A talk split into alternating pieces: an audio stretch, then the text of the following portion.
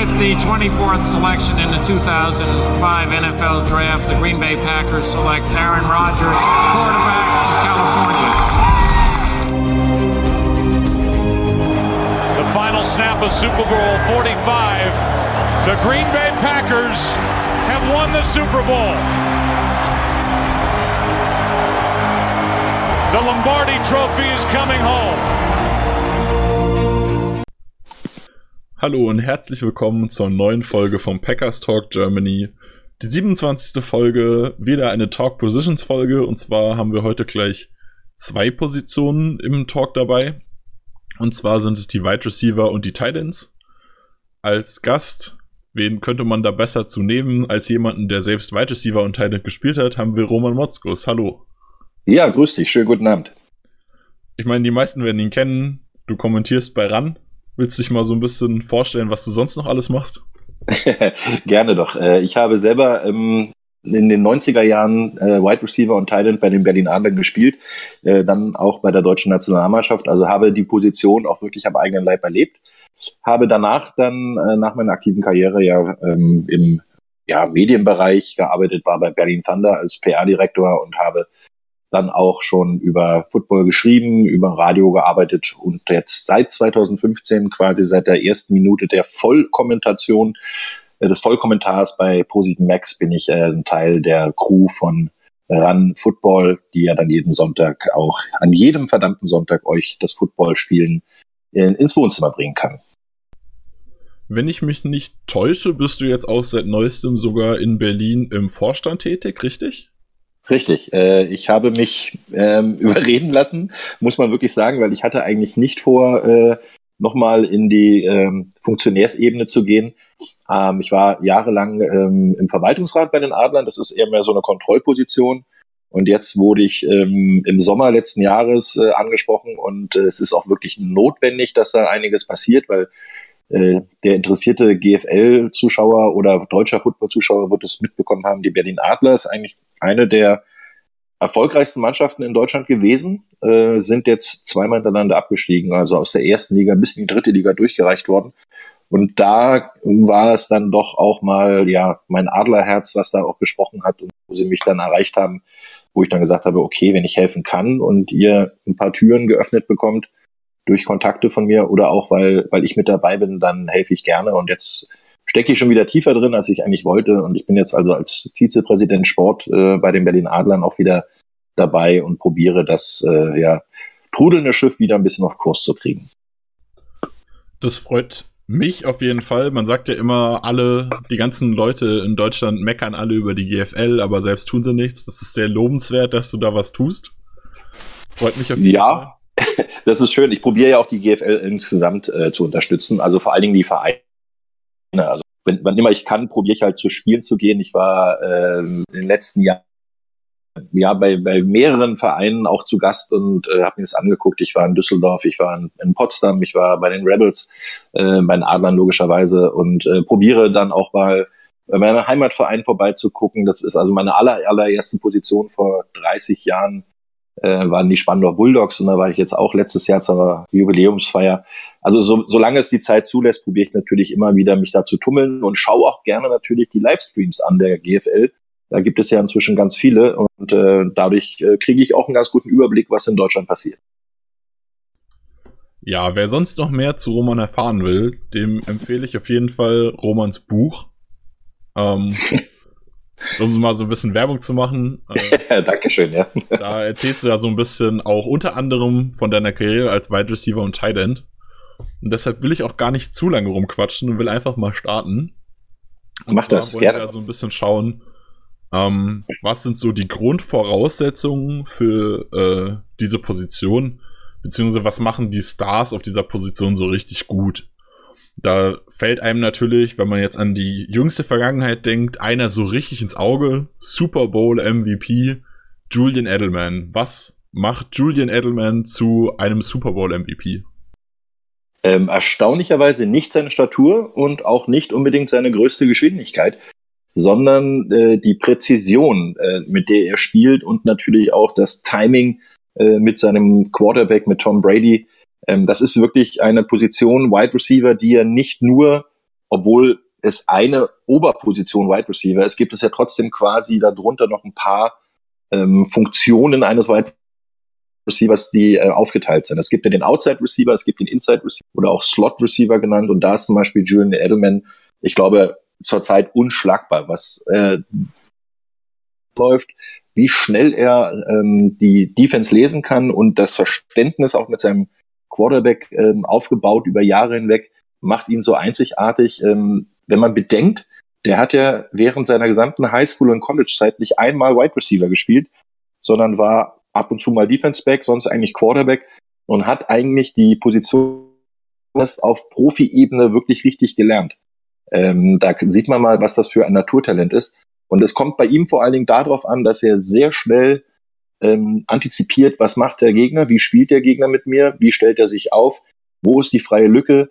Ähm, man sieht ja auch Julian Edelman nicht unbedingt immer ganz tief die Passrouten laufen, sondern es sind eigentlich so die, die klassischen New England Patriots Passrouten zwischen sieben Yards und 15 Yards. Die dann werden attackiert von Brady und natürlich auch von Edelman, allerdings auch natürlich von anderen Spielern. Aber bei ihm ist es halt so, gerade das hat man im Super Bowl gesehen, er schafft es so schnell, sich vom Gegner zu separieren, die freie Lücke zu finden oder zu erkennen, dass es die Zonenverteidigung ist des Gegners. Wo ist die freie Zone, wo ich mich dann hinsetzen kann? Also nicht wortwörtlich auf dem Boden, sondern wo ich mich äh, platzieren kann, damit mein Quarterback mich schnell anwerfen kann. Und das ist eine, eine Wahnsinnskarriere, äh, die er da hingelegt hat auf der Position des Slot Receivers. Und wenn man dann noch sieht, dass er ja auch noch ein sehr guter Punt Returner ist, da sieht man auch, wie agil er ist, wie schnell seine Füße sind. Er ist, wie gesagt, nicht der Allerschnellste in im geradeausrennen, aber gerade in der Agilität und in der Flexibilität des Routenlaufens und äh, natürlich dann auch das sichere Ballfangen, aber das müssen alle Wide Receiver haben. Aber das hat äh, Edelman so ziemlich perfektioniert, gerade im Zusammenspiel halt mit Brady. Ja, wo du gerade sagst, äh, Ballfangen, da erinnere ich mich, ich glaube, wenn ich es richtig im Kopf habe, war das letztes Jahr der Super Bowl oder vielleicht die Conference Championships. Da hat äh, Julian Edelman doch auch einen Ball so, so einen Millimeter über dem Boden noch weggekratzt. Ich weiß nicht, ob du dich daran erinnerst. Ja, sehr gut. Also, das, ähm, ist, das, das, ist, für mich glaub, auch so was, was Julian Edelman einfach beschreibt. Der macht die unmöglichsten Plays. Ja, das, das hast du recht. Grandios. Das war, glaube ich, war das nicht sogar der Super Bowl ähm, von vor zwei Jahren, wo er äh, das Ding dann gerade noch so äh, hochgezogen hat. Ähm, das ist wirklich, also er, er ist nicht umsonst wird er das Eichhörnchen genannt, weil er ist halt mühsam wie das Eichhörnchen. Er hätte sich äh, im regulären ähm, Footballspiel, er macht halt nicht immer 20, 30 Yards mit einem Catch, sondern er macht halt auch mal 6 Yards, 8 Yards, 11 Yards, 13 Yards. Und das ist halt schon auch äh, eine Situation, wo du auch immer wieder Kontakt hast mit deinem Gegenspieler. Und äh, dementsprechend ist das halt auch eine Sache. Ballkontrolle, Hand-Augen-Koordination und zu wissen, wo der Ball ist, auch wenn es äh, unterscheidet den guten Wide Receiver von einem sehr guten und dem, dem Megastar. Und äh, da muss ich sagen, das hat Edelman fast äh, ja in Perfektion, weil er wird ja oft auch in Kontakt äh, gebracht mit, mit anderen Gegenspielern. Das heißt also, er, er muss sich dann auch physisch durchsetzen, obwohl er nicht der Stärkste ist. Aber da dann den Überblick zu behalten und zu wissen, wo der Ball ist, das ist wirklich so ein Ding, das kannst du auch nicht trainieren. Das musst du entweder haben oder du hast es nicht. Du wirst es nicht dir antrainieren können. Und äh, das sind Sachen, die sind Gott gegeben. Und äh, da hat er viel, viel Glück gehabt, dass er da so ein großes Talent bekommen hat. Dann gibt's natürlich noch andere Spielertypen, also so die nicht Julian Edelmans quasi. Da hätten wir zum Beispiel einen Julio Jones, der im Durchschnitt drei Yards mehr pro Catch macht. Was ist Julio Jones, wenn Julian Edelman der kurze, flinke, schnelle mit guten Händen ist? Also ähm, Julio Jones ist für mich so der Prototyp des, des eigentlichen Outside Wide Receiver. Ähm, er ist re relativ groß im Verhältnis zu Edelman, also er ist größer auf jeden Fall. Er ähm, ist auch einer, der sprungkräftig ist, der auch eins zu eins ähm, eine Position außen spielen kann, also mehr auf der Outside-Position eingesetzt werden kann, aber äh, tough genug ist, auch durch die Mitte zu gehen. Und ich erinnere mich an ein Spiel, gegen die Carolina Panthers vor einigen Jahr Zeit, äh, vor einigen Jahren war das, da hat er 300 irgendwas Yards äh, in einem Spiel gemacht, ähm, wo ihn ähm, sein Quarterback wirklich Matt Ryan da nur gefüttert hat und vor allen Dingen fast immer dieselbe Passroute von links außen kommend über die Mitte den Deep Cross laufen, das heißt also auf 15 Yards ungefähr und dann ab, ab Gas geben.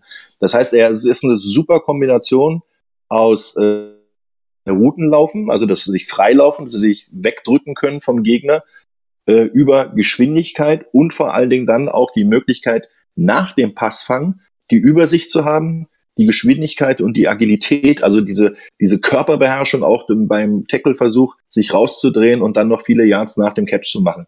Und da ist Julio Jones einer, der wirklich wahnsinnig stark ist. Er ist immer einer der meist angespieltesten äh, Wide Receiver äh, in der NFC. Letztes Jahr hat er nicht so viele Touchdowns, gerade zu Beginn der Saison kaum welche gemacht. Ich glaube, es hat irgendwie bis Woche 12 gedauert, dass er dann mal einen Touchdown gemacht hat. Äh, aber er ist natürlich die Nummer eins, die auch immer mindestens ein, wenn nicht sogar zwei Passverteidiger auf sich zieht. Und das öffnet natürlich dann auch die Räume. Und da kommen wir nachher bei den Titans gerne noch drauf, weil das möchte ich nachher auch nochmal spezialisieren. Da habe ich natürlich auch einen Kandidaten, der ganz, ganz viel Aufmerksamkeit auf dem Spielfeld hervorgerufen hat. Und das ist mit Julio Jones auch so. Er wird ganz oft äh, in Doppeldeckung genommen und zwar nicht so, dass jetzt zwei Leute die ganze Zeit mit ihm mitlaufen, sondern einer spielt under, einer spielt over. Das heißt also, der, der Raum unter Julio Jones soll verteidigt werden, dass der Pass nicht flach zu ihm kommen kann. Und er soll auch nicht tief über den Verteidiger geworfen werden, weil darüber der Safety steht.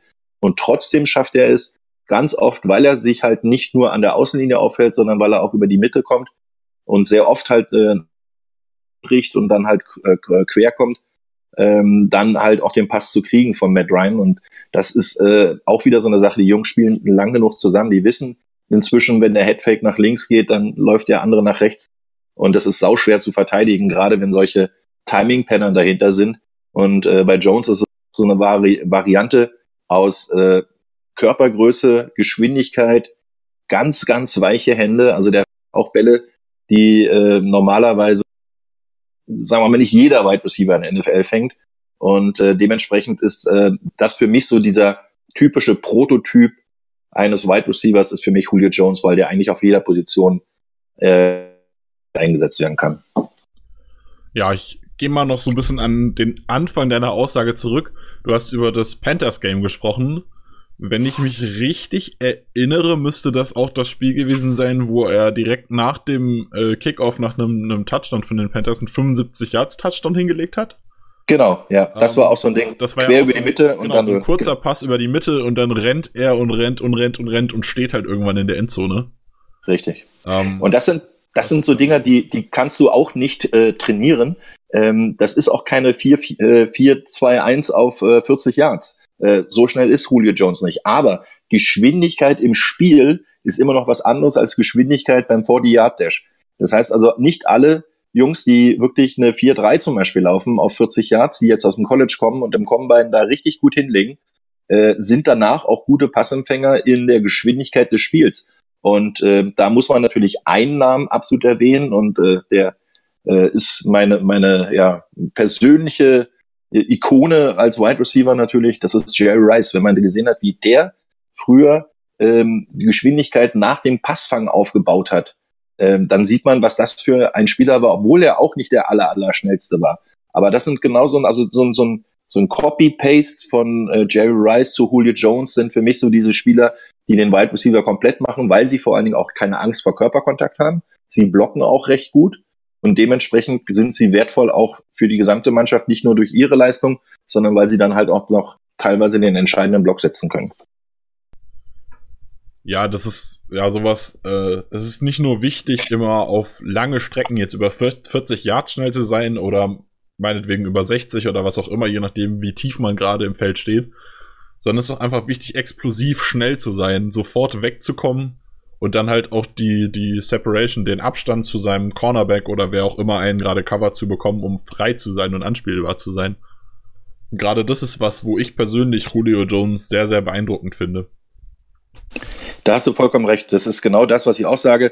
Gerade auch diese, dieses komplette Set eines Wide Receivers. Er hat Geschwindigkeit, er, er kann sich lösen und er hat auch die Toughness, äh, über die Mitte zu gehen, weil da ist es halt auch schon ab und zu mal ähm, ja, das ein oder andere Mal nicht so angenehm, den Ball zu fangen, wenn dann Linebacker und Safety und auf der anderen Seite noch ein Cornerback angeschossen kommen.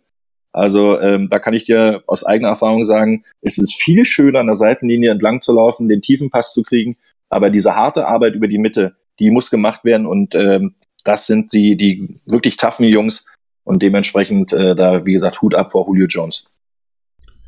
Ja, und was man da dann halt auch sieht, ist, ähm, also auch bei dieser Ex äh, Explosiveness, also dieser, dieser schnellen, äh, explosiven äh, Geschwindigkeit bei dem Anzug, ist, dass äh, Julio Jones auch einfach so ein bisschen Freiraum braucht, um äh, eben die Corners ab, die Corner abschütteln zu können. Deswegen ist er jetzt meiner Meinung nach nicht unbedingt so der, der Red Zone Wide Receiver, wie es jetzt ein Jordy Nelson zum Beispiel war aus Packers Sicht.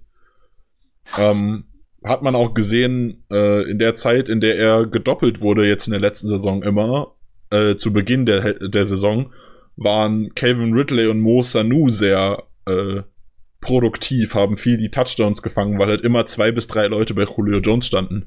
Sowas macht ja auch so ein, so ein Star-Receiver aus, dass er einfach die Präsenz auf dem, auf dem Platz hat und die Defensivspieler sich auf ihn konzentrieren müssen, was dann den Teammitgliedern natürlich wieder Platz verschafft. Genau, das ist äh, genau der, der Sinn und Zweck der Übung, weil wir spielen ja nur 11 gegen 11. Und ähm, wenn ein Wide Receiver schon mindestens zwei, wenn nicht sogar so, eine, so einen halben dritten Verteidiger sozusagen äh, auf sich zieht, dann äh, muss natürlich irgendwo anders äh, eine Single Coverage sein und die dann zu schlagen ist natürlich viel einfacher, als wenn du dich gegen zwei, zweieinhalb oder gegen eine Zonenverteidigung, die über dich überlagert ist, also auf dich zugespielt ist, ähm, dich durchzusetzen, ist natürlich viel, viel schwerer. Und das ist ja auch der, der Sinn und Zweck der, der ganzen Geschichte. Julio Jones ist auch mannschaftsdienlich. Er, er stellt, hat sich, ich glaube, ich habe noch nie gehört, dass er sich beschwert hat, dass er ein paar Bälle nicht gekriegt hat. Äh, da gibt es ganz andere Kandidaten. Aber ähm, wenn er seinen Job gemacht hat und wenn man gesehen hat, wie Ridley als, äh, als Rookie, der von derselben Uni, äh, ich glaube Alabama, äh, kam, wie Julio Jones, der dort einige Rekorde von Jones eingestellt hat und gebrochen hat, wie der dann auch ähm, aufgenommen wurde und auch von ihm gementort wurde. Das sind also auch so eine wichtigen Punkte, die man da eigentlich kaum mit, mit Geld und mit äh, äh, guten Worten ähm, anerkennen kann, sondern das sind ganz wichtige Faktoren. Und sobald halt einer, äh, sagen wir mal, zugedeckt wird, muss jemand anders ja wieder frei sein, weil es ist wie bei einer Bettdecke, wenn du zu sehr in eine Richtung ziehst, kannst du dich oben zudecken und unten sind die Füße irgendwann frei und sind kalt. Also genau das ist äh, beim Football natürlich auch immer so. Dementsprechend muss man sehen, ähm, was der Offense Coordinator für diesen Spieltag dann auch noch so rausgeholt hat und wie er reagiert die Defense und dann können wir adjusten und können anpassen und sagen, alles klar, wir lassen es, wir täuschen weiter über ihn an, wir spielen ihn ab und zu mal an und rechnen gar nicht damit, dass er den Ball kriegt und dann in der entscheidenden Situation sind halt die anderen Jungs da und fangen dann halt die Bälle. Achtung, jetzt kommt die Überleitung überhaupt. Kalte Füße. Mike Evans 6 Fuß 5 groß. Der wird öfter mal kalte Füße haben, wenn er keine lange Bettdecke hat. 6 Fuß 5 ja. sind äh, übersetzt für die, die sich nicht so gut auskennen, 1,95 plus minus. Ungefähr. Ähm, was macht Mike Evans jetzt? Der ist noch mal ein Stück, ein gutes Stück größer als Julio Jones, viel größer als Julian Edelman. Was ist der Typ Receiver, den ein Mike Evans zum Beispiel sehr, sehr gut macht? Also er ist ein, ein sehr, sehr physischer Spieler, der sich gerade bei einer Line of Scrimmage gut absetzen kann. Und ähm, danach halt die Tiefen. Also er ist ja der typische Deep Threat. Das heißt also, man, man spielt ihn in der Hoffnung an, äh, ihn hoch anzuspielen auf einer langen Passroute, damit er sich im 1 gegen 1 äh, gegen den Cornerback durchsetzen kann. Am besten noch im, äh, im Jump-Duell, also das heißt im Sprungduell, ähm, den Ball oben abzufangen, weil der hat ja nicht nur 6-5 Körpergröße, sondern der hat ja auch lange Arme. Ähm, dementsprechend kann er dann auch die Bälle aus dem zweiten und dritten Stock wegfischen. Und äh, bei ihm ist es halt wirklich so, ich möchte ihn nicht absprechen, dass er kein guter Routenrunner ist. Ja, kann er auch, aber er ist am gefährlichsten, wenn man ihn einfach gerade ausschicken lässt. Ähm, und dann kommt es nur noch darauf an, wie kriegt er den Release hin, also von der Line of Scrimmage wegzukommen, im Eins gegen Eins. Oftmals ist es ja so, dass ähm, seine Spieler ihm schon Respekt geben, also ihn nicht unbedingt mit einem Bump and Run spielen vorne an der Linie, weil sie ja gar nicht die Chance haben, so einen großen Wide Receiver so lange an der Linie festzuhalten. Der darf ja innerhalb der ersten fünf Yards berührt werden, angebammt werden. So sieht's die Regel vor. Meistens ist aber so, dass deine Füße schnell genug sind, um ähm, in seine Passroute zu release und dann einfach gib ihm Flamme und probier so tief wie möglich den Gegner zu schlagen und dadurch war natürlich gerade in der in, zu Beginn der letzten Saison mit äh, ja, mit Fitzpatrick ein Quarterback da, der ihm die Bälle nur so um die Ohren geschlagen hat und er hat auch bewiesen, dass er in den letzten Jahren wirklich äh, eine sehr, sehr gefährliche Waffe für den tiefen Angriff der Tampa Bay Buccaneers ist. So, jetzt sind wir aber ja natürlich ein Packers-Podcast. Jetzt können wir über viele Spieler sprechen, die nicht mehr da sind. Über Randall Cobb haben wir schon mal angeschnitten. Ähm, Jordy Nelson haben wir, glaube ich, auch schon mal angeschnitten eben. Ähm, der Packers Receiver, der derzeit die Nummer eins ist, der meiner Meinung nach einer der besten der NFL ist, Devante Adams. Was kannst du uns zu Devante Adams erzählen? Devante Adams ist auch so einer, der äh, lange Zeit eigentlich ein bisschen im Schatten stand, ähm, der über die letzten Jahre ähm, sich aber deutlich nach vorne gespielt hat. Und wenn man sieht, ich meine, klar, Jordy Nelson hat eine ganz, ganz große Aufmerksamkeit gezogen, als er noch äh, bei den Packers gespielt hat und war ähm, dort natürlich auch derjenige, der dafür ja, für die Touchdowns zuständig war. Aber Adams ist halt ein Spieler, der die Geschwindigkeit hat, ähnlich wie damals äh, Jordy Nelson, um tief zu gehen. Und der hat aber auch die Möglichkeit, inzwischen auch mal auf die Slot-Position zu gehen, weil das ist eine ganz, ganz wichtige Position. Da muss man gerade gegen den Blitz schnell sein, schnell lesen können, was da passiert. Da hat er das Spielverständnis. Aber er ist natürlich vor allen Dingen die Waffe äh, für Aaron Rodgers, um, ähm, sagen wir mal, die mittlere bis tiefe Distanz anzugreifen und äh, dort mit seiner, ich sag mal, Kaltschnäuzigkeit dem Ball gegenüber. Also das hat wirklich sowas, er kann sich unheimlich gut zum Ball adjusten, gerade bei tieferen Passrouten sieht man es öfter mal, dass er wirklich nochmal seine Route so ein bisschen biegt, ein bisschen anpasst, um an den Ball zu kommen. Und was er auf jeden Fall drauf hat, sind ganz fangsichere Hände. Also ich habe wenige Drops von ihm gesehen in den äh, letzten Jahren in entscheidenden Situationen. Und ähm, das ist eine ganz, ganz wichtige Situation, gerade für die Packers, die ja wirklich den letzten drei, vier Jahre sehr aufs Passspiel angewiesen waren. Inzwischen ist ja auch ein bisschen mehr Laufspiel wieder da und äh, dementsprechend ähm, wird das sich ein bisschen wieder mehr anpassen. Aber äh, du kannst natürlich nur in solchen Situationen noch von Erfolg sprechen, wenn du einen Wide Receiver hast, der die Bälle fängt. Und inzwischen ist er ja auch ein Mentor, gerade für die ganzen jungen Quarterbacks, äh, jungen Wide Receiver, die dort nachgerutscht sind. Und ähm, da braucht man auch jemanden, der so ein bisschen den alten Hasen mimen kann, der denen noch ein bisschen was beibringen kann. Ja, Davante Adams ist gerade so ein, so ein einer, der hat, du hast schon erzählt, der hat die Speed für die tiefen, äh, tiefen Routen, ist aber am besten eigentlich gerade in den kurzen Routen, ähnlich wie so ein Julian Edelman, aber mehr als Outside Receiver. Also er ist, er ist unglaublich stark in Slants. Ich habe gerade noch mal schnell nachgeguckt ich glaube 2017 hatte er eine, äh, ein perfektes Quarterback-Rating, wenn er Slants gelaufen ist und zugepasst äh, bekommen hat. Super stark in In-Routes, in Out-Routes. Das sind so seine Spielzüge, wo er richtig glänzen kann. Und das macht halt auch ihn so stark, dass er auch einfach ähnlich wie ein Julian Edelman sehr kurzfrei ist, aber dann halt im Gegensatz zu einem Julian Edelman auch die Tiefen gehen kann, wenn er möchte. Genau. Und äh, gerade auch die, die kurzen Passrouten, da kommt es auch ganz, ganz viel auf Timing an. Und äh, äh, hat Adams natürlich auch inzwischen eine sehr gute Chemie mit Rogers aufgebaut. Gerade ähm, wenn du sagst, die, die Slant-Passrouten, das ist ein absolutes Timing und auch diese kurzen Out-Passrouten. Weil da muss der Ball ja schon in der Luft sein, bevor der Receiver den Cut gelaufen hat. Das heißt, die beiden müssen absolut auf einer Seite des Playbooks sein, wenn da was, gerade bei der Auspassroute, wenn da was äh, schief fast immer eine Interception und im, im schlimmsten Fall sogar der Pick Sick, weil da ist nicht mehr viel. Wenn der Wide Receiver die Ausroute ein bisschen zu weit nach außen läuft und der Pass vom Quarterback ein bisschen zu weit nach innen, dann ist nur der Cornerback da und dann die Chance, dass der Receiver den Corner noch kriegt, ist auch nicht so groß. Also von daher, das ist wirklich äh, ne, ne, das muss ein blindes Verständnis sein. Und das haben die beiden sich ja wirklich sehr, sehr gut erarbeitet in den letzten Jahren. Und ähm, das ist auch eine, eine sehr adäquate Waffe, gerade wenn dein Laufspiel gerade mal nicht so 100% funktioniert, dann hast du nämlich mit dem Slant nicht immer 20, 30 Yards, aber du hast auf jeden Fall die Möglichkeit, zwei, drei, fünf Yards damit zu machen. Und ich erinnere mich, glaube ich, an einen, war das eine äh, letztes Jahr, wo, wo dann so ein, so ein kurzer Pass, so ein Slant über die Mitte kam und dann einfach nur geradeaus zwischen den Safeties durchgelaufen wurde.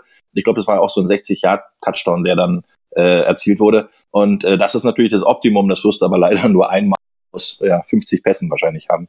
Ich glaube, du meinst hier aber gerade nicht äh, Adams, sondern Randall Cobb im äh, Season Opener gegen die Bears. Kann das sein?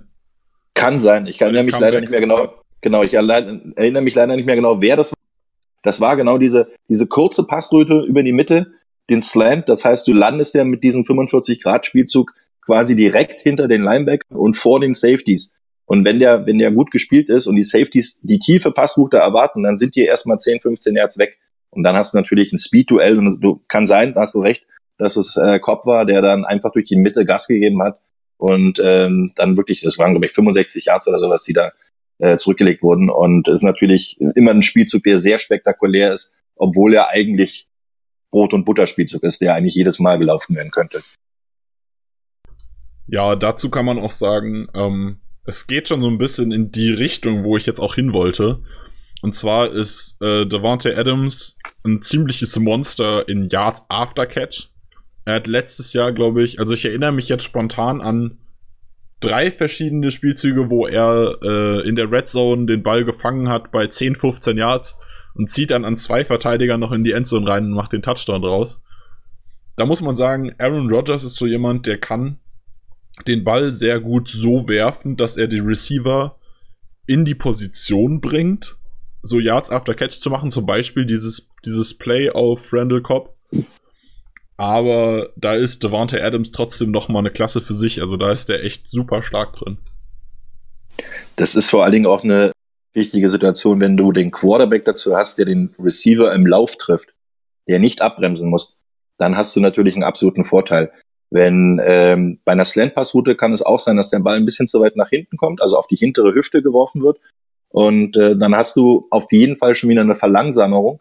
Und, und durch diese Verlangsamung kommt der Cornerback oder im Zweifel Safety Linebacker, kommen die dann auch wieder zusammen und dann knallt's richtig heftig. Wenn du den aber im Full Speed triffst, dann hat der Cornerback schon mal keine Chance, weil er nämlich durch den Cut, den du vorher gemacht hast, schon mindestens ein halbes Jahr bis ein Jahr hinter dir ist. Und ähm, wenn du den im Vollspeed aufnimmst, dann passieren genau so eine Resultate, die eben besprochen haben. So, jetzt haben wir viel über diverse Wide Receiver Typen gesprochen. Ähm, wir haben über Speed Receiver gesprochen, über Route Runner, über die Yards After Catch Jungs. Jetzt haben wir einen ähm, bei den Packers, der natürlich für uns Deutsche ganz besonders äh, interessant ist. Und das ist Equanimous St. Brown. Äh, aber jetzt nur noch kurz EQ, weil ich finde den Namen auch schwer auszusprechen. Mittlerweile kann ich's, aber es ist immer noch ein bisschen anstrengend. Ähm, EQ ist auch sehr schnell, sehr groß. Wo siehst du die Zukunft vielleicht sogar von EQ? Also was könnte ihn jetzt, also ich meine, er kommt jetzt ins zweite Jahr, da sagt man immer, ja, vielleicht ein Breakout-Jahr. Ähm, er wird als Option für den, den Slot-Wide Receiver gehandelt, wo jetzt Randall Cobb weggegangen ist. Was glaubst du, was könnte EQ da so werden bei den Packers? Also ich finde schon mal sehr gut, dass du äh, den vollen Namen einmal vorher gesagt hast, weil ich würde mir auch die Zunge dran brechen. EQ ist auf jeden Fall ähm, der längste Wide Receiver, der im Moment, glaube ich, im Kader ist, mit 6'5. Das ist also auch wieder so ein Michael Evans-Typ. 214 Pfund, ist also auch relativ kräftig, äh, ist also bei 1,95 Meter, 1,96 Meter und hat äh, annähernd äh, 98 Kilo äh, in der Größenordnung, hat einen Wahnsinns-Speed. Also ich fände ihn zum Beispiel, obwohl Matt LeFleur, ja der neue äh, Head Coach, äh, viel gute Erfahrung mit großen Slot-Receivern hatte. Er hat Matt, äh, Mohamed Sanu ähm, gehabt, der ist 6'2, das heißt also so knapp unter 1,90.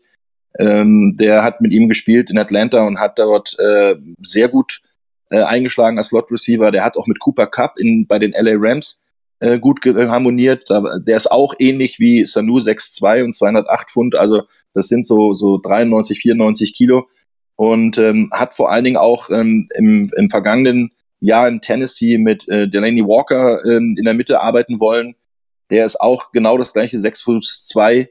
Ähm, das sind die nicht diesen typische Slot-Position äh, durch ihre Körpergröße quasi erben, weil sie kleiner sind und nicht außen spielen können, sondern es sind Jungs, die sind in der großen äh, Liga mit dabei nun ist EQ allerdings noch mal einen Zacken größer. Also ob er auf der Slot-Position, wo es noch ein Tick mehr auf schnellen Release und auf, äh, auf schnelles Lesen des Gegners ankommt, weiß ich nicht, ob seine Erfahrung da schon groß genug ist. Er hat die absolute Top-Speed-Erfahrung und er hat die, die Möglichkeit, in 1 gegen 1 Situation zu gehen. Ich sehe im Moment noch ein bisschen mehr auf der Außenposition. Ähm, würde wahrscheinlich sogar denken, dass ähm, auf der Slot-Position eher Geronimo Allison ähm, da tätig sein wird, der ein bisschen mehr Erfahrung hat, ein kleines bisschen kleiner ist und ein bisschen leichter ist. Das heißt also, er hat mehr die, die, die Agilität, gerade wenn es darauf ankommt, nur so fünf bis acht Yards in der Passroute zu laufen, sich dann schnell äh, zu entscheiden, wo er hin will, damit er schnell angespielt werden kann. Das wird ja oftmals über die Slot-Position gespielt. Wobei die Packers aber auch ein bisschen anders spielen, weil sie ähm, im, äh, im Passspiel drei verschiedene Zonen angreifen. Das heißt, sie haben eine kurze, eine mittlere und eine, eine tiefe. Eigentlich in fast jeder ähm, Passroute, in, in jeder Passroutenkombination, bei jedem Spielzug aus angreifen wollen. Das heißt, sie haben fast immer die Situation, dass sie ähm, in jeder Zone jemanden landen lassen. Oftmals ist ja so, dass äh, es ein kurzes Konzept gibt, ein, ein kurzes mittleres Konzept gibt. Das heißt, da werden also kurze und mittlere Passrouten kombiniert. Und die, die tiefe Passroute ist oftmals gar nicht ähm, dann unbedingt vorgesehen in diesen Konzepten. Allerdings ist halt durch Aaron Rodgers und seinen Wurfarm und die Möglichkeit, äh, dass er sich halt auch einen Spielzug mal verlängern kann durch seine Agilität und seine Mobilität, ähm, das ist eigentlich immer vorgesehen, dass man alle drei Zonen gleichzeitig attackiert und dann nimmt man halt das, was am besten frei wird. Und äh, dementsprechend kann ich mir durchaus vorstellen, dass EQ in, in der zweiten Saison jetzt doch noch ein bisschen mehr außen spielen wird und auf der Innenposition dann vielleicht eher, äh, ja, vielleicht sogar ein Jake Kummerow sogar, der zwar auch relativ groß ist, aber nicht so schwer wie EQ und äh, dementsprechend vielleicht äh, dort eher seine Heimat findet. Aber äh, bei St. Brown ist es halt doch schon so, durch allein schon durch seine Geschwindigkeit, es wäre fast verschenkt, mit seinem Topspeed, den er hat, wenn er eine tiefe Passroute läuft, ihn äh, nach innen zu stecken, weil da ist ja doch eher so nach 15, 15 Jahren Schluss. Das heißt ja nicht, dass er nicht quer über die Mitte kommen kann, aber er sollte sie nicht tiefer angreifen. Also, ihr habt das zuerst gehört. Jake Kumro, aka Touchdown Jesus, wird unser neuer Slot Receiver. Prediction könnte sein. Mo. Genau, könnte sein. So, jetzt haben wir ganz viel über Receiver gesprochen. Ähm, jetzt sind die Packers, haben momentan einen sehr wie, wie sagt man es, ein Star-Teil-End in ihren Reihen. Ähm, außerdem, glaube ich, aktuell der teuerste Tight-End der Liga, wenn ich es richtig im Kopf habe. Das kann hinkommen, ja. Ähm, wollen wir doch mal dahin wechseln. Also gerade Tight-End ist momentan so ein interessantes Thema bei den Packers. Wir haben Jimmy Graham, wir haben Mercedes Lewis jetzt noch gesigned, was ja schon so zwei komplett unterschiedliche Typen von Tight sind. Mit einem Robert Tonyan haben wir einen konvertierten Wide Receiver als Tight End der auch eher in Richtung Graham geht. Jetzt wird im Draft ja auch viel spekul äh, spekuliert, wen die Packers nehmen könnten. Ein TJ Hawkinson, der auch ein bisschen besser blocken kann. Alternativen Noah Fan, der mehr in die Richtung Receiving Tight End geht. Ähm, man hört es jetzt schon, es gibt ganz viele verschiedene Typen auch wieder. Nicht ganz so viele wie bei Wide Receivern. Aber auch bei Tight Ends gibt es verschiedene Spielertypen. Roman, erklär uns doch ja. mal, was was gibt's da so und was macht die so aus? Also es gibt natürlich ähm, ganz klassisch den Blocking Tident. Tident ist ja die Hybridposition zwischen der Offense Line und dem Wide Receiver. Und ähm, er muss halt bei einigen Spielzügen blocken können. Das heißt meistens entweder ein Defense End oder ein Outside Linebacker. Ab und zu auch mal äh, Safety oder Cornerback, je nachdem wie das Blockschema aussieht. Aber meistens ist es schon so, dass er eher auf die, sagen wir mal, zweit- und dritte äh, schwerste Kategorie Defense Line Spieler oder beziehungsweise Outside Linebacker kommt. Und das heißt, dementsprechend braucht er auch ein bisschen Masse. Ähm, dieser Blocking Titan war über die letzten 50 Jahre eigentlich so die favorisierte Spielweise. Äh, das heißt, man hat eigentlich so einen sechsten Offense Liner eigentlich mit dabei gehabt. Und erst seit einigen Jahren, also so, ich sag mal so seit 10, 15 Jahren, ist ja diese, diese Position Titan wirklich dahin gekommen, wo sie heute ist. Also natürlich gab es früher auch schon mal einzelne äh, äh, Titans, die, die hervorgestochen haben, aber im Endeffekt war es dann doch eher jetzt erst die letzten Jahre und da ist Jimmy Graham natürlich einer, der, der, einer, der die Passrouten sehr, sehr gut läuft, sich körperlich natürlich freilaufen kann und sichere Hände hat. Nun konnte er in den, in den Jahren äh, unter Drew Brees, äh, Brees be äh, beweisen, dass er wirklich sehr, sehr guter Passfänger ist. In Seattle hat es nicht so ganz geklappt und jetzt in diesem Jahr glaube ich, wird sein Breakout bei den Packers kommen. Also ich glaube nicht, dass die Packers unbedingt noch einen Receiving Titan bräuchten, wenn sie ihn günstig schießen können in der zweiten, dritten, vierten Runde vielleicht. Zweite Runde wäre vielleicht sogar schon zu viel. Dann äh, glaube ich, würden sie ihn vielleicht nehmen. Aber am Ende des Tages, sie haben Graham, sie haben Lewis, der natürlich ein ganz anderer Typ ist, der mehr physisch ist, der auch nicht die tiefen Passrouten unbedingt läuft, sondern wenn dann eher übers Blocking und über die Play-Action, das heißt das Unblocken. Ähm, das ist eine ganz, ganz gefährliche Waffe. Wenn ein Titan anfängt zu blocken, rechnet sein Gegenüber, also der Safety, der dann meistens ihn covern soll oder der Linebacker, nicht mehr unbedingt damit, dass er auf eine Passroute geht. Und wenn das perfekt gespielt wird, über zum Beispiel so ein, ja, wir haben das früher Waggle Play genannt, das heißt, der Spielzug wird über rechts angetäuscht, der Titan blockt erstmal mit einem Laufspiel und geht dann auf eine Passroute ziemlich spät, so nach zwei, zweieinhalb bis drei Sekunden erst auf die Passroute. Das ist so ein typischer Luis, der, der, der hat ja absolute Vorteile und dann hat sein, sein Safety vielleicht den Reach schon gehabt, dass es ein Laufspielzug wird und achtet gar nicht mehr auf ihn. Äh, Graham ist eigentlich eher der gerade ausläuft, äh, eine schöne Passroute über die Mitte läuft oder halt auch Auspassrouten laufen kann und auch tief angreifen kann, weil er Geschwindigkeit dazu hat. Also von daher wäre es, wenn jetzt nicht irgendwelche Verletzungsprobleme kommen, ist nicht unbedingt notwendig, in dieser Draft ähm, jemanden zu holen, der als Receiving Talent unbedingt was machen muss, weil blocken können die auch alle relativ okay. Louis ein bisschen besser als Graham und äh, dementsprechend schon gut positioniert. Frage ist natürlich immer, wie lange hält die Gesundheit? Und äh, das kann sich leider erst immer im Laufe der Trainingscamps und äh, ja der regulären Saison dann wirklich zeigen, wie gut die Physis ist, um das dann durchzustehen. So, jetzt haben wir wieder viel über die Packers gesprochen. Jetzt kommen wir wieder so ein bisschen zu den Größen der NFL. Okay, wir haben mit Jimmy Graham, wie gesagt, einen, den teuersten, den teuersten Tight End bei uns und vielleicht auch einen der besseren Passempfänger Tight Ends. Aber es gibt natürlich auch jetzt mit einem Passempfänger wie Graham und einem Blocker wie Lewis, es gibt auch Zwischentypen.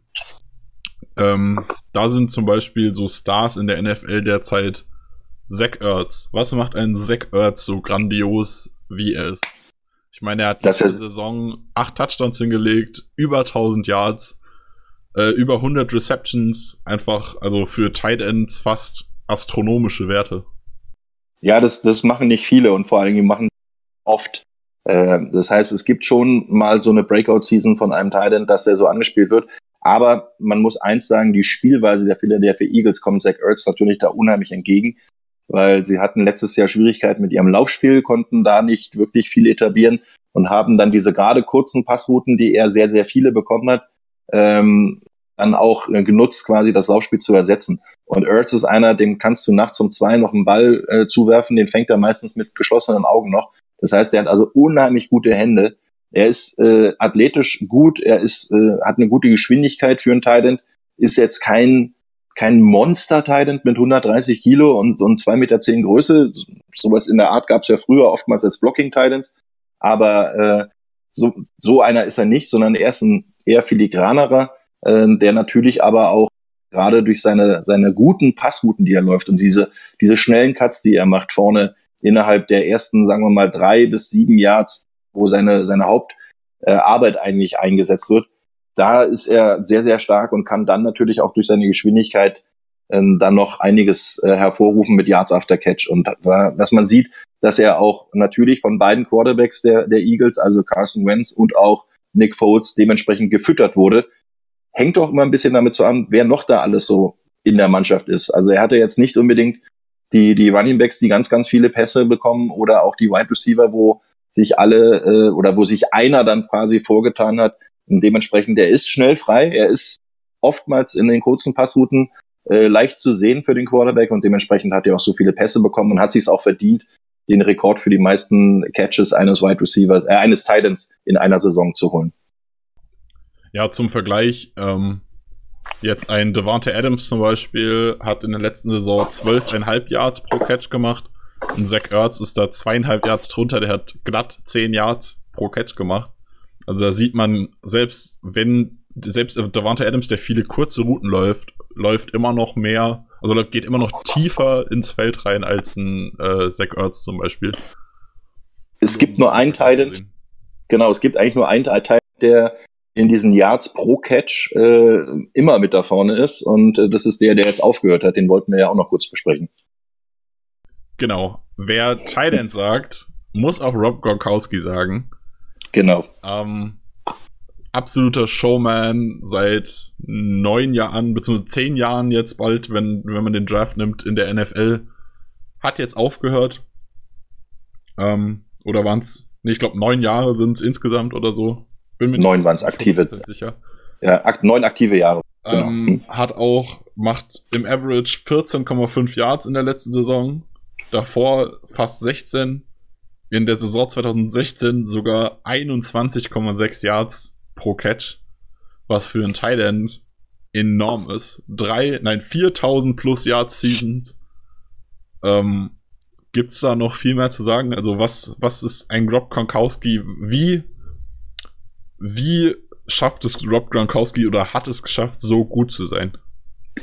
Also das ist eine Kombination äh, aus Körpergröße, aus Gewicht, aus äh, Schnelligkeit, ähm, aus sehr, sehr guten Händen und äh, einer gewissen Verrücktheit, die du da wahrscheinlich auch für brauchst, weil äh, in seinem Körper auch ein bisschen in Raubbau gegangen. Das hat man ja oftmals gesehen, beziehungsweise nicht er selber freiwillig, sondern äh, die Gegner haben ihn natürlich dementsprechend äh, hart rangenommen. Ellbogen kaputt, Knie kaputt. Er hat ja kaum eine Saison gehabt, die er wirklich komplett durchspielen konnte ähm, und hat eigentlich fast alle äh, Single-Season-Rekorde für äh, angegriffen oder eingestellt oder, oder sogar erzielt. Also das ist wirklich eine, eine Ausnahmeerscheinung gewesen. Es gibt wirklich sehr, sehr gute Titans. Da gehört natürlich ein Jimmy Graham dazu, da gehört ein Travis Kelsey zu, ein Tyler Eifert, die alle aktuell sind. Ein Shannon Sharp, der früher äh, auch bei Green Bay gespielt hat, war es Shannon Sharp? Ja, ich verwechsel die Sharp-Brüder immer, aber ich glaube, das war er. Und ähm, der auch, ähm, ah, ne, das, das Sterling Sharp war bei Green Bay, war als Wide Receiver und Shannon Sharp war Titan bei den Denver Broncos, so rum. Richtig. Ja, jetzt habe ich es wieder. Und es war natürlich aber auch so ein, so ein Dwight Clark, äh, der eine Hybridposition war, der auch öfter mal äh, quasi sich als Titan mal bei den 49ers aufgestellt hat. Oder auch ein Vernon Davis, der über Jahre hinweg richtig stark war. Aber wenn man, wenn man Titans sagt, dann, wie du gerade schon gesagt hast, dann denkt man als erstes mal an Rob Gronkowski. Der Typ ist über zwei Meter groß, 120 Kilo schwer und kann trotzdem äh, eigentlich jedem Safety und vor allen Dingen jedem Line vonlaufen. Gegen Cornerback, okay, da wird es ein bisschen schwerer, aber in, in gerade Auslaufen ist er eigentlich so gut wie nicht aufzuhalten. Und wenn man sieht, wie er dann auch nach dem Catch, erstmal ist er unheimlich sicher in seinen Passrouten, ähm, und in dem, vor allen Dingen auch, wie er mit dem Ballhandling umgeht. Er hat auch ganz, ganz wenig Bälle gefangen in seiner Karriere, im Verhältnis so oft, wie, wie oft er den Ball bekommen hat. Und äh, Drops, ja, gab es natürlich auch immer wieder mal, aber nicht in dieser Anzahl, dass man sagen müsste, das wäre jetzt äh, signifikant. Und dementsprechend, das ist eine absolute Waffe gewesen, weil er war zu groß für die Safeties, er war zu schnell für die Linebacker und äh, im Eins gegen Eins konntest du ihn so gut wie nicht halten. Und wenn du so eine Anspielstation hast, dann, dann hast du quasi eine Waffe, die ähm, dem Gegner dazu zwingt, ihn mit zwei Positionen zu bekämpfen. Und zwar mit dem Linebacker, dem Safety, damit einerseits die Physis da ist und andererseits die Geschwindigkeit. Und das hat man natürlich auch in manchen Spielen gesehen, wenn er Doppeldeckung bekommen hat äh, über die Mitte, dann war es halt nicht immer einfach, ihn anzuspielen oder da hat er auch halt nicht alle Bälle gefangen. Aber ähm, ich muss ehrlich sagen, ich habe die Position selber gespielt. Wenn man dann noch sieht, wie gut er auch mit den Gegnern äh, physisch umgegangen ist, wie gut er auch im Run-Game, im Blocking war äh, und dann auch im Eins gegen Eins, wenn er den Ball hatte, sich durchgesetzt hat, wie oft er da einen Stiff-Arm gesetzt hat oder die Leute einfach über den Haufen gerannt ist. Und was, was mich am meisten begeistert hat, dass er trotz seiner Größe und Geschwindigkeit und, und Masse, die er hat, ähm, trotzdem noch sehr, sehr flink in den Beinen und in den Bewegungen war. Das heißt, er hat nicht immer nur den Kopf runtergenommen, sondern er ist oftmals einfach an den Leuten vorbeigelaufen.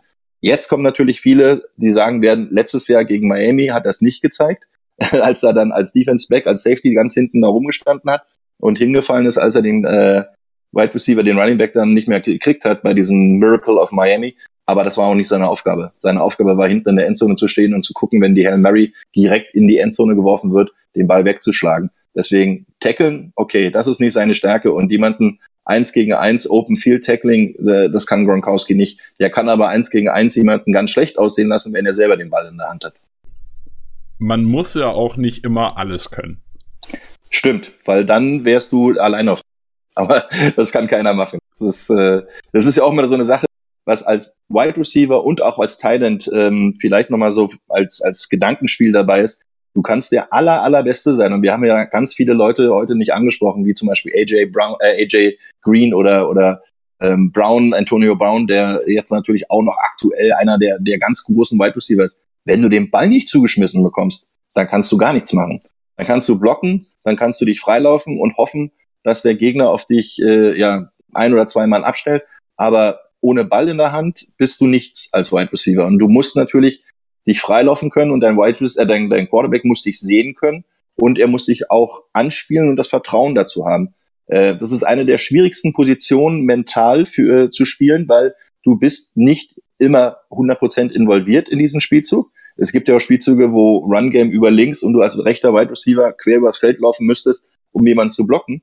Ähm, das schafft man nicht immer. Und dann äh, heißt es, jetzt kommt der Ball zu dir und jetzt musst du ihn fangen. Wenn nicht, bist du die ärmste Sau auf dem Platz.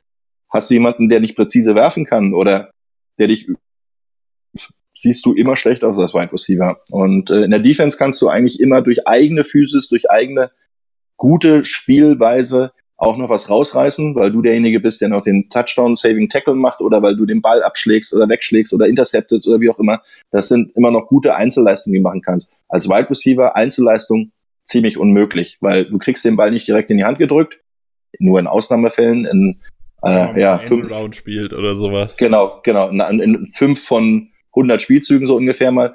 Und wenn du den Ball nicht zugeworfen bekommst, dann kannst du auch Antonio Brown oder Jerry Rice oder wer auch immer, Tim Brown, der damals auch bei den Raiders richtig stark war, dann kannst du nichts reißen. Ja, gerade dieses Thema ähm, Vertrauen vom Quarterback ist ja bei den Packers sehr relevant. Also Rogers ist ein super Quarterback, aber hat so ein bisschen, gab es lange Diskussionen letzte Saison auch drüber, ein bisschen Vertrauensprobleme mit den, mit den Receivern. Wenn da mal jemand einen Ball fallen lässt oder so, wirft er da eher ungerne hin. Deswegen sind ja so Spieler wie Devonta Adams, Jordy Nelson, Randall Cobb oder jetzt auch Geronimo Allison so wichtig, denen äh, Rodgers einfach ohne, einfach blind vertraut. Der weiß, wenn ich dem den Ball zuwerfe, der fängt den Ball einfach. Und ja, da gab es ja auch in der vergangenen Saison Kritik, ne? Äh, gerade an seine Rookie-Wide Receiver und auch Sam Brown hat er ähm, da mal eine kleine Schelte abgekriegt. Ähm, das ist natürlich auch eine Sache. Ich meine, okay, Rogers ist der Halbgott in grün-gelb. Also der wird natürlich, ähm, was er sagt, ist Gesetz, aber er weiß auch schon, was er da sagt. Und im richtigen Moment muss er den Leuten mal den Kopf waschen. Weil ähm, wenn er die Bälle dahin wirft und sie lassen sie fallen, dann weiß man auch, wer, wer schuld ist. Natürlich sehen wir als, als Außenstehende, als Zuschauer im Stadion, vor dem Fernseher und selbst wir äh, beim Kommentieren auch nicht immer alles, was, ob die Passroute richtig gelaufen war oder der falsch geworfen war. Das äh, ist so eine Sache, die, die muss man dann wahrscheinlich noch mal im Videostudium sehen. Genau die Leute, die sind, die wissen's. Und wenn Rogers schon den Mund aufmacht, dann heißt das schon ein bisschen was. So, aber wir waren ja gerade bei den Titans. Und zwar haben wir da viel jetzt über Zach Ertz gesprochen, über das Urgestein Rob Gronkowski. Jetzt gibt's noch so einen, der ist so ein bisschen so der upcoming Star quasi. Ähm, von den Werten bisher ist jetzt erst seine zweite Saison vorbei, ist er sogar ziemlich gleich auf mit Rob Gronkowski. Also die erste Saison 500 und ein bisschen was, die zweite 1300 und ein bisschen was. Ähm, George Kittle hat mit diese Werte 1377 Yards mit drei verschiedenen Quarterbacks geschafft. Hm. Das ist und? auch sowas, was beeindruckend ist. Was ist George Kittle so für dich? Und glaubst du, dass der so das Potenzial hat, jetzt Rob Gronkowski als bester Talent abzulösen? Ähm, also da möchte ich noch nicht von der Wachablösung sprechen, äh, weil neun Jahre gegen zwei Jahre ist ja doch noch ein bisschen was anderes und auch die, die Physis und die Präsenz auf dem Spielfeld ist von Gronkowski eine ganz andere als von George Kittle. Aber ähm, mich freut es, dass die 49ers äh, da jemanden an Rodi an der Wand gefunden haben. Letzte Saison hat er schon gut mit CJ Beathard äh, harmoniert, weil die beiden waren zusammen auf dem College. Dementsprechend kannten die sich schon und haben auch als Rookies relativ gut zusammengespielt. Und du sagst es, drei verschiedene Quarterbacks als Passempfänger, egal ob Wide Receiver oder Tight End, ist unheimlich schwer, weil jeder hat so, ein, so, eine kleine Eigenheit, so eine kleine, kleine Macke. Wo wirft er hin? Wie wirft er? Wann wirft er? Sieht er denselben Spielzug, wie ich ihn sehe? Weil manchmal werden Passrouten ja auch angepasst. Das heißt also, da gibt es Option-Routen, wo, wo ein, äh, ein Receiver, der downfield muss, wohin verteidigt die Verteidigung, also die Defense, wohin bewegt die sich in der Verteidigung. Ich muss dann in die andere Richtung laufen. Und das muss der Quarterback auch können. Und das sind so Timing-Dinger, die unheimlich schwer sind. Aber was man sagen muss, George Kittle ist einer der schnellsten und ballsichersten Titans, die ich je äh, in der Spielen sehen. Und jetzt muss man sich mal überlegen, der ist in der zweiten Saison und stellt den Rekord auf für die meisten Receiving Yards eines Titans in einer Saison. Und dann auch noch mit drei verschiedenen Quarterbacks. Wenn der gesund bleibt, und da habe ich jetzt mal im Hintergrund auf Holz geklopft, ich hoffe, ihr habt es gehört, ähm, ist das wirklich eine Variante, die zum Beispiel mit Jimmy Garoppolo, der ja sehr wahrscheinlich wieder zum Beginn der Saison für die 49ers äh, fit sein wird, äh, eine Spielweise hervorruft, die natürlich für so ein Thailand gemacht ist. Weil Garoppolo hat viel unter Brady gelernt, der war bei den New England Patriots drei Jahre, äh, hat da zwar nicht viel gespielt, aber war auf jeden Fall ähm, im Training, hat natürlich gesehen, wie man einen Thailand einsetzen kann. Und die Spielweise auch äh, von Shanahan als Head Coach der 49ers sollte den Jungs auf jeden Fall zugutekommen. Und ähm, er muss noch viel mehr machen, als äh, nur einmal so eine Breakout-Season haben. Wenn er jetzt dieses Jahr nur noch 500 oder 300 Yards noch macht, dann redet keiner mehr von ihm. Aber er hat auf jeden Fall eine gute Perspektive. Er hat alle Fähigkeiten als Receiver, Tident, ähm, der, äh, die er braucht. Er muss noch ein bisschen an seinem Blocken arbeiten. Dafür haben aber die 49ers ihn nicht unbedingt geholt. Ähm, aber auch das muss er machen, um ein kompletterer Thailand zu werden und äh, vielleicht noch zwei, drei Kilo noch mal ein bisschen zu essen. Und ähm, dann kann das auf jeden Fall ein ganz, ganz großer werden. Und wie gesagt, hoffe ich sehr, dass er verletzungsfrei bleibt. Und dann werden die 49ers noch sehr viel Spaß daran haben. Im Gegenzug vielleicht die ein oder andere NC-Mannschaft dann nicht. Und da hoffe ich mal nicht, dass ihr so oft dann gegen die 49ers antreten müsst als Green Bay Packers. So, jetzt haben wir über ganz viel gesprochen. Wir haben über die einzelnen Positionen gesprochen. Jetzt haben wir mit dir jemanden, der hat, wenn ich es richtig äh, korrigiere mich, falls ich die Reihenfolge falsch habe, du hast erst Wide Receiver gespielt und bist dann zum Tight End konvertiert, stimmt's? Ja, richtig. Hm? Was ist, also du kannst ja quasi so als jemand, der die Position gewechselt hat, beziehungsweise du hast dann danach ja auch stellenweise so ein bisschen Wide Receiver Rollen übernommen, wenn ich es deinem Buch richtig entnommen habe. Gesehen habe ich es natürlich nicht, dafür bin ich noch ein bisschen zu jung. ähm, okay. Aber es gibt noch ein paar Videos.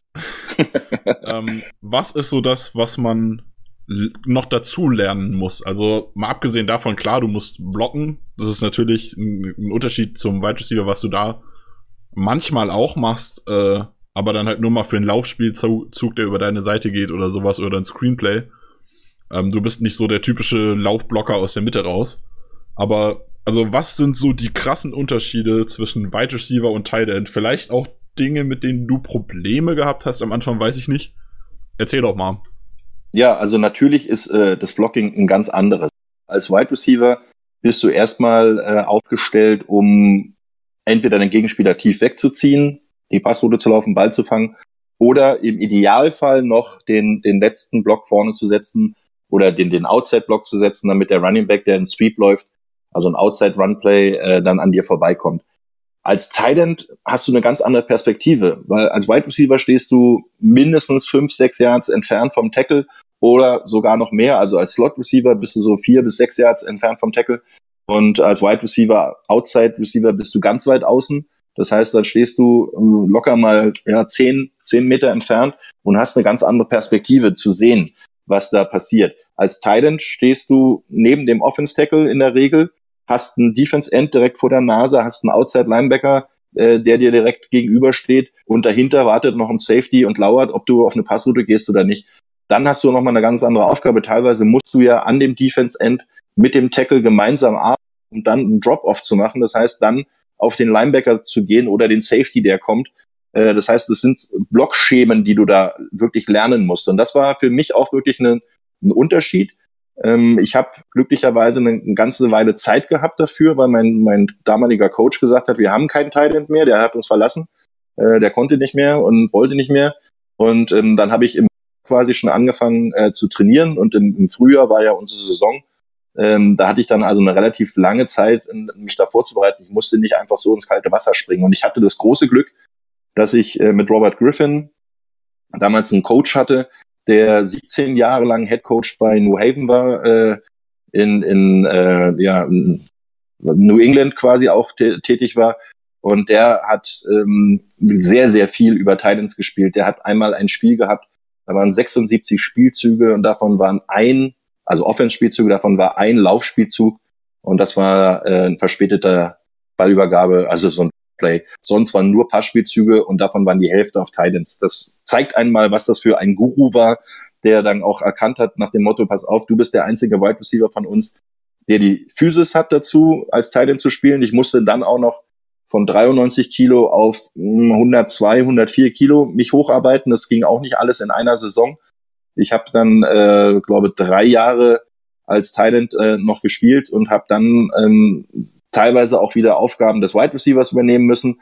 Äh, das war also schon so, so, ein, so ein wirklicher Mix und Hybrid-Position, die ich da gespielt habe. Größter Unterschied, Geschwindigkeit ist anders. Klar, wenn du 10 Kilo mit der mehr mitschleppst, bist du einfach langsamer.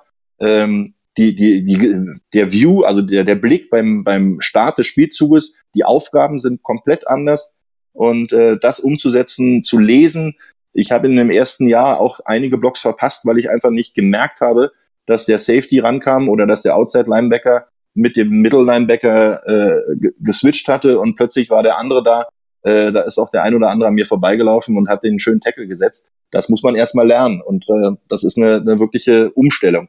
Heutzutage würde ich sagen, ähm, ein Wide Receiver in der NFL wird ganz, ganz selten, ich glaube so gut wie nie, den Sprung zurück machen auf ein Tight End, sondern wenn, wird das schon im College entschieden. Äh, umgekehrt, ein, ein Tight ist einfach in der NFL zu groß, zu schwer, zu kräftig, um als Wide Receiver dauerhaft eingesetzt zu werden. Natürlich kannst du ihn mal outside einsetzen, also aufstellen. Das haben ja, machen ja ganz viele, die dann auch mal einen Tight nach außen setzen, den Wide Receiver auf die andere Seite ziehen und dann draußen die, das Mismatch äh, provozieren wollen, dass der Safety runterkommen muss, um den Tight an der Linie zu covern oder sogar ein Linebacker, und wenn der Linebacker outside gegen einen Thailand antreten muss, hat er schon so gut wie verloren. Äh, dementsprechend, das sind ganz, ganz andere Aufgaben. Heutzutage äh, bist du viel zu sehr spezialisiert. Es gibt eigentlich kaum noch diesen Schritt innerhalb einer Mannschaft quasi, innerhalb der, der auf Profi-Level das zu ändern. Bei uns war es ein bisschen anders. Es war halt keiner mehr da. Und es hat beides seinen Reiz. Und ich muss aber ehrlich gestehen, als Wide Receiver hat es mir noch ein bisschen mehr Spaß gemacht, weil du mehr Freiheiten hast.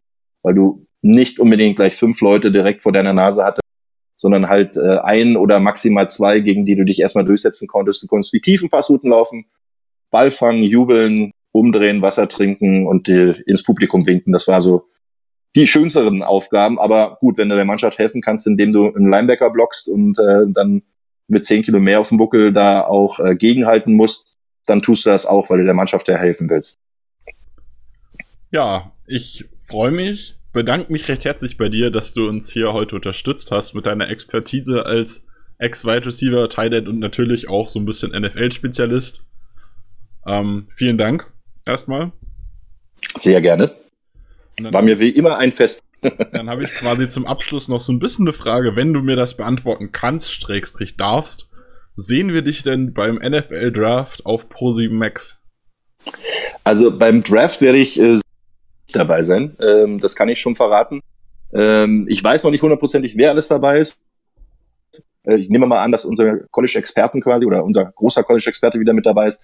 Aber äh, ich habe noch ein bisschen Freizeit und kümmere mich in der Zeit dann mal um mein Privatleben und äh, auch natürlich um das, den deutschen Football, weil zu der Zeit ist dann kurz vor Saisonstart, dann müssen wir dann auch alle nochmal am selben Strang ziehen. Aber ich werde natürlich die Sache verfolgen und äh, werde mir die Sachen auch dann im Laufe der äh, Trainingcamps und, und der Preseason natürlich dann gucken, was machen die Draft-Leute.